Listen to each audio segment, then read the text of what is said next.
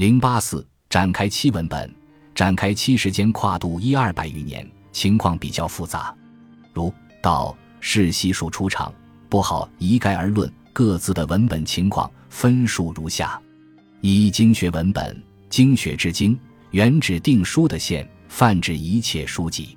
经学一词见于《汉书》，拟宽传鉴上与经学上从之。在汉代，经学特指经汉儒整理而成的儒家典籍。经有了大经大法的新含义，成为人们必须遵循、不能违背的信条。释明是典义上说：“经静也，常典也。如径路无所不通，可常用也。”相传孔子曾整理古典文献。编定六经，即诗、书、礼、乐、易、春秋。到汉初，乐、失传，只剩下五经。汉以后的儒生在五经的基础上，逐渐扩展为七经、九经乃至十三经。汉儒整理经学文本，目的在于满足政治的需要。出自他们之手的经书，有些有古典文献依据，属于接着讲；有些则没有古典文献依据。是他们托古人之名编写的，属于自己讲。在十三经中，《周易》被视为第一经典，放在第一部，称为六经之首。第二部是《尚书》，含今文尚书和古文尚书两种版本，前者为今文经学宗奉，后者为古文经学宗奉。第三部是《诗经》，第四部是《周礼》，第五部是《仪礼》，第六部是《礼记》。合称三礼，三礼在先秦典籍中得不到印证，在出土文物中也找不到证据，有可能是汉儒编写的。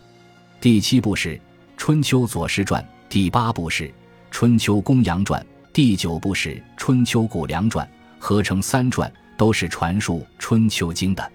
第十部是《孝经》，托名孔子，实则为汉儒编写。第十一部是《尔雅》，托名周公。实则是汉儒在前人基础上编写的字典，非出于一时一人之手。第十二部是《论语》，第十三部是《孟子》。经书大都被立于学官，置于皇权控制下的话语系统之中。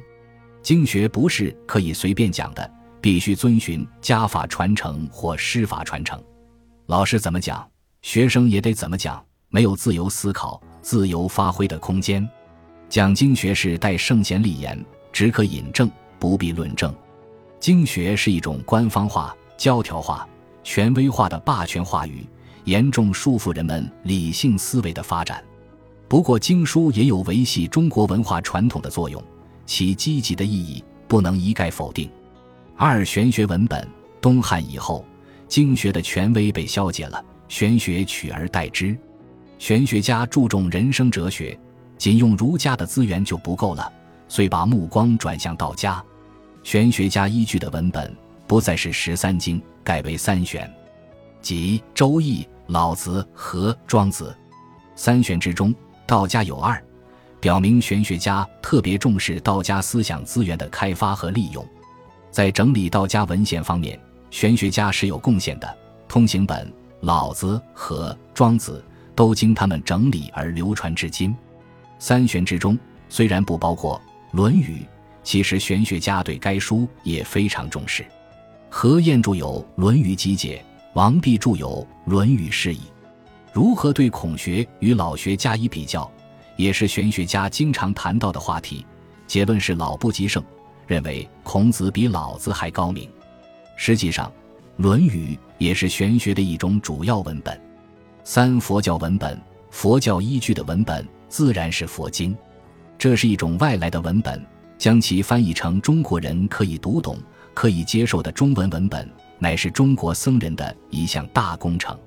在中国僧人中，最有名的佛经翻译家有三位，一位是法显，他西行穿越戈壁滩，到达北、西、中、东天竺，南渡泛海，经狮子国，东渡印度洋，到耶婆提国。游历三十多个国家，带回大量梵文佛经，并将其中一部分译成中文。另一位是鸠摩罗什，他是西域龟兹国人，被姚兴迎至长安后主持译经，参与译经者八百余人。在他的主持下，大量佛经被译成中文。再一位就是玄奘，他西行求法，扬名印度，带回大量佛经。西安的大雁塔和小雁塔，都是皇帝为他建造的藏经之处。在他的主持下，译出《大小成经论》七十五部，共译三百三十五卷，为易经之最。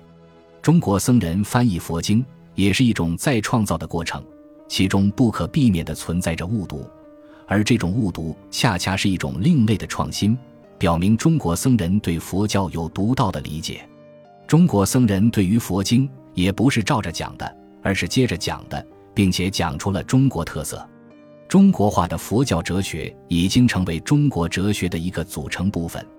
讲中国化的佛教哲学，仅仅依靠一本是不够的，必须利用中国僧人编写的佛教文本。中国的僧人编写的经论有两部最有影响，一部是托名马明和尚的《大乘起信论》，此论何人所作，不得而知。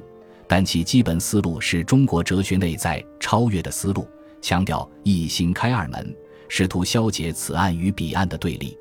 另一部就是慧能编写的《坛经》，大讲中国式的佛性本觉，而不讲印度式的佛性本净。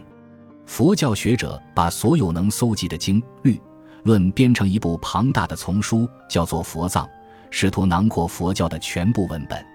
今人编辑的《中华大藏经》。收集最为宏富，超过了日本人编辑的大正藏，堪称善本。四道教文本，佛教哲学在中国学术殿堂占据一席之地，也刺激了中国本土宗教哲学的发展，出现了道教哲学。道是利用道家和佛教两种资源，综合创新，取得新的理论成果。这个成果就是道教哲学。道教有别于道家的地方是。